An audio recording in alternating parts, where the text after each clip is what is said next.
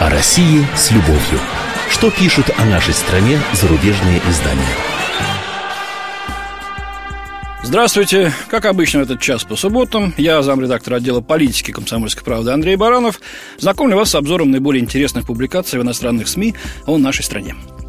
Эх, как бы мне хотелось, чтобы название этой передачи «Россия с любовью» соответствовало бы содержанию зарубежных публикаций. Но, увы, пока не получается. В основном нас поругивают, иногда даже клянут, подсмеиваются над э, российской дикостью, консервативностью и православной патриархальностью – над старым мундиром КГБ, который страна так и не сумела с себя стянуть. Это цитата из э, статьи известной пресловутой оппозиционерки, публицистки и, кстати, лесбиянки Маши Гессен в американской «Нью-Йорк Таймс». Нет, ну, конечно, там непримиримых оппозиционеров, представителей секс-меньшинств, креативных нонконформистов, э, ворующих мороженые курицы из супермаркетов таким экстравагантным способом, ну, точнее, было даже сказать экстравагинальным, э, пусирайточек, ставших героинями, о них сегодня, кстати, мы еще поговорим, всю эту публику Запад трогательно обхаживает. Остальное не приемлет и, строго говоря, наверное, и не понимает. Но давайте возьмем частный случай в качестве иллюстрации того, какими они нас видят.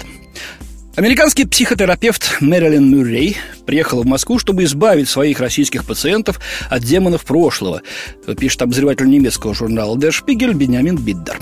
Материал называется «Наследники эпохи молчания».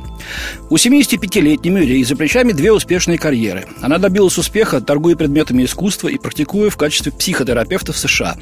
Одним из самых известных ее пациентов стал скандально известный боксер Майк Тайсон, который теперь э, в телефонных разговорах называет ее не иначе как «мамой».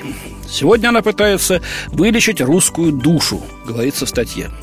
Свернув свою деятельность в Америке, Мэрилин Мюррей открыла Центр психотерапевтической помощи в российской столице, поскольку, как она утверждает, люди здесь сидят на вулкане собственных страхов. Э, психотерапевт заявил в беседе с корреспондентом издания, что знает, откуда эти страхи. На кухонном столе в ее квартире разложены книги по истории террора сталинской эпохи. Мюррей работала с тысячами российских пациентов, многие из которых в прошлом были военными, сотрудниками спецслужб, жертвами сталинских репрессий. Все они наследники эпохи молчания, выросшие в стране, самой надежной защитой, в которой на протяжении поколений было замалчивание и вытеснение из сознания болезненных исторических эпизодов, пишет автор, приводя слова психотерапевта о том, что российская история полна психологических травм. Это и две революции, и три периода голода, и семь войн только в 20 веке. Как же она им, то бишь нам, помогает? А вот как Поскольку в России не принято говорить о своих переживаниях, это может быть расценено как слабость, то пациенты Мюррей пишут о своем негативном опыте на больших листах бумаги, напоминающих скорее рулоны обоев. Затем эти протоколы вешаются на стены, где каждый желающий может их прочесть. Интересно, правда? Э, психологическая травма – тлеющий огонь, говорит Мюррей, а алкоголь – пролитый на него бензин. Вчерашние молчаливые жертвы – сегодняшние преступники, считает она. Э, ну вот Мерлин уже обучила своим методикам российских коллег, теперь они должны помогать своим соотечественникам изгонять тени прошлого.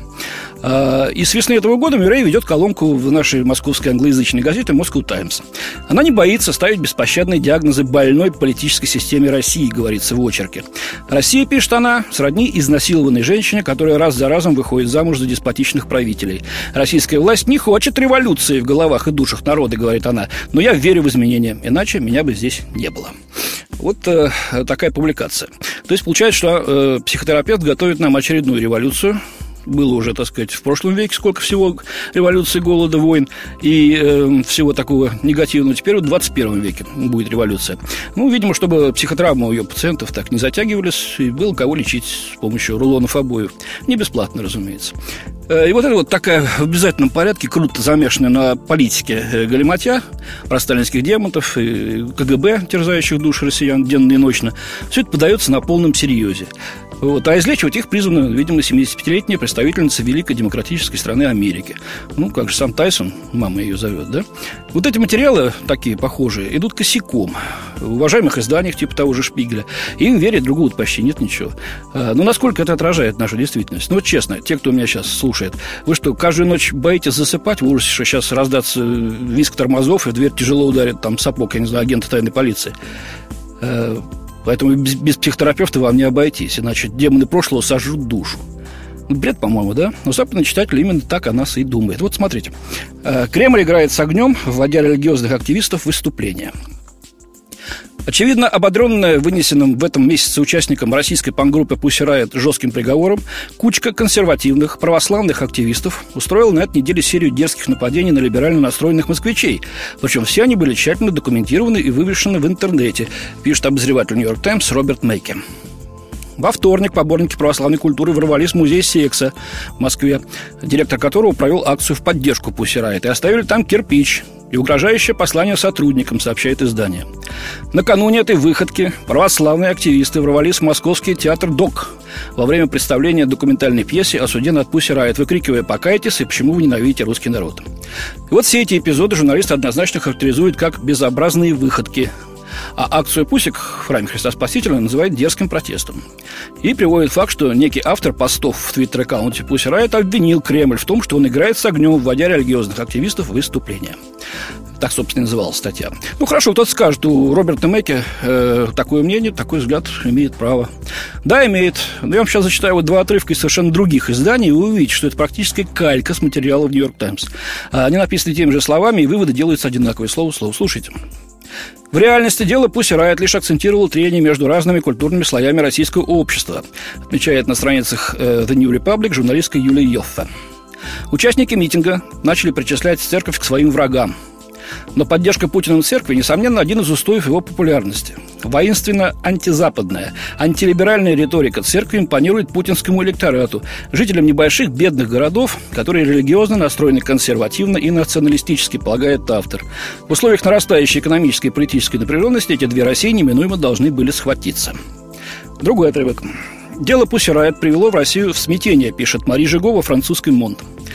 Э, если креативный класс рассматривает Пуси как символ протеста, то другая Россия, патриархальная и консервативная, считает их ведьмами, отмечает автор. Сегодня в России два лагеря начищают оружие. Националисты в черных рубашках из группы «Святая Русь» готовятся патрулировать подходы к церквям в избежание новых провокаций, а Пуси Райт только что зарегистрировали свою торговую марку. То есть вот все нормальные люди, они за Пусик, а патриархальное быдло из провинции против. Э, в общем, не повезло России с народом и с этим ее ортодоксальным христианством. Так на Западе официально именуют православие. Но придется смириться. Вот издание «Бизнес Week», сугубо экономическое, даже такое суховато-деловое, коротко сообщило, что большинство россиян поддерживают вынесенный трем участницам пангруппы приговор. Приведены данные опроса, проведенного Фондом общественное мнение, согласно которым 53% опрошенных оценили приговор как справедливый, 27% как несправедливый. Э, в опросе, проведенном 25-26 августа, участвовали полторы тысячи человек, человек из 100 городов, уточняет автор статьи. Э, к другим темам. Большой интерес на Западе э, вызвала брошюра о Владимире Путине, выпущенная оппозиционерами Борисом Немцовым и Леонидом Мартынюком. Э, назвали они свое глубоко такое критичное досье, не без сарказма. «Жизнь раба на галерах. Дворцы, яхты, автомобили, самолеты и другие аксессуары». Ну, большинство западных СМИ восприняли брошюру на ура. Главный вывод – Путин держится за власть, в том числе потому, что привык к богатству и роскоши. Ну, это обычная реакция. Но вот на этом фоне выделяется редакционная статья в германской Die Welt. Вот что в ней написано. Новая публикация Немцова и Мартынюка выдержана скорее в популистском духе. По данным авторов, в распоряжении Путина находится 20 дворцов, вилл и резиденций. Кроме того, президент пользуется воздушным флотом из 43 самолетов и 15 вертолетов общей стоимостью в 1 миллиард долларов США. Но все эти сооружения вовсе не принадлежат лично Путину и построены были давно. Из 20 перечисленных дворцов и вилл 14 действительно являются государственным имуществом, а остальные 6 вообще никак не связаны с президентом, пишет Дивельт. А, газета сообщает и обращает внимание на историю дома в Геленджике того самого путинского дворца, о котором э, говорят наши оппозиционеры. В 2010 году эмигрирующий бизнесмен Сергей Колесников в открытом письме рассказал о дворце стоимостью около миллиарда долларов, строящемся на Черноморском побережье, якобы для Путина, и финансируемым при помощи непрозрачного бизнеса. Официально же вилла принадлежала предпринимателю Николаю Шамалову. В марте 2011 года она была продана за 260 тысяч евро Александру Пономаренко, занимающемуся риэлторским бизнесом совместно с Аркадием Ротенбергом, кстати, другом юности Путина, это правда но не Путину проданного. Несмотря на то, что СМИ не нашли надежных доказательств э, того, что этот дом принадлежит Путину, его по-прежнему называют Путинским дворцом, пишет издание. Слухи Постоянные слухи, но никаких доказательств, подытоживает газета. Ну, я тоже сам могу сказать об авиаотряде. Э, мне приходилось э, в качестве журналиста летать и с Ельциным, и с Путиным, и с Медведевым, и с руководителями МИДов, МИДа нашего. Э, действительно летят ведь не только первые лица, а и журналисты, члены делегаций, работники, обслуживающие визиты, обеспечивающие его. Очень много. И действительно летит два-три самолета, один резервный, кстати. И что, станет, кстати, Немцов президентом этом. Он что, жил бы в Хрущевке на первом этаже, а поездки совершал бы там, я не знаю, на верхней боковой полке плацкартного вагона? Да нет, конечно. Кстати, посмотрел бы, сколько самолетов летает с каждый, в каждый визит с Обамой. Ладно. Кстати, о деньгах и роскоши. Вот Кортни э, Уивер из Financial Times британской считает, что россияне тратят деньги, пока они есть в кармане. 27-летний Евгений Иванова, пиар-менеджер из Москвы, знает, что новый экономический кризис не за горами, повествует журналистка. Но это не значит, что Иванова урезала свои расходы. В нынешнем году она потратилась на поездки в Шри-Ланку и Австрию, а также на пятидневный шопинг в Париже. Недавно она купила мужу новый Мерседес, а себе собирается порадовать БМВ, так как, по ее выражению, два Мерседеса не сочетается, пишет Кортни Уивер. А при этом Иванова уверяет, что Россия не вернулась до кризисные времена, когда люди вообще не считали денег. Э, ну и жесткой экономики в России не наблюдается. Уровень безработицы менее 5%, реальная зарплата растет на 10% в год. А продажи в сети супермаркетов «Магнит» за год увеличились на треть, а продажи автомобилей BMW на 30% по сравнению с 2011 годом. Средний класс ездит отдыхать уже не в дешевую Турцию, а в Западную Европу и США. По мнению издания, рост потребления объясняется не только экономическим ростом в России, но и привычкой россиян не дожидаться, пока сбережения съест обвал фондового рынка или девальвация. Вот такое мнение. Хотя, конечно, тоже странное. Нашла Корт никого в пример брать. Два Мерседеса не сочетаются. Ха. Э, к другим темам.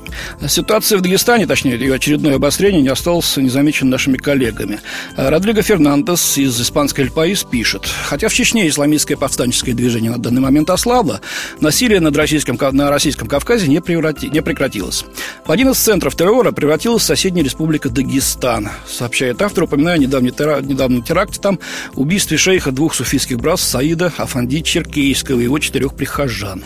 На взгляд многих наблюдателей, убийство одного из самых уважаемых лидеров традиционного ислама может спровоцировать цепную реакцию и дестабилизировать весь Северный Кавказ. За Саида Афанди захотят отомстить многие, так что властям следует принять меры для нейтрализации новой вспышки насилия. Некоторые эксперты полагают, что Дагестан стоит на грани гражданской войны. Этой публикации вторит и Виктор Функт из немецкой Франкфурта Руншау.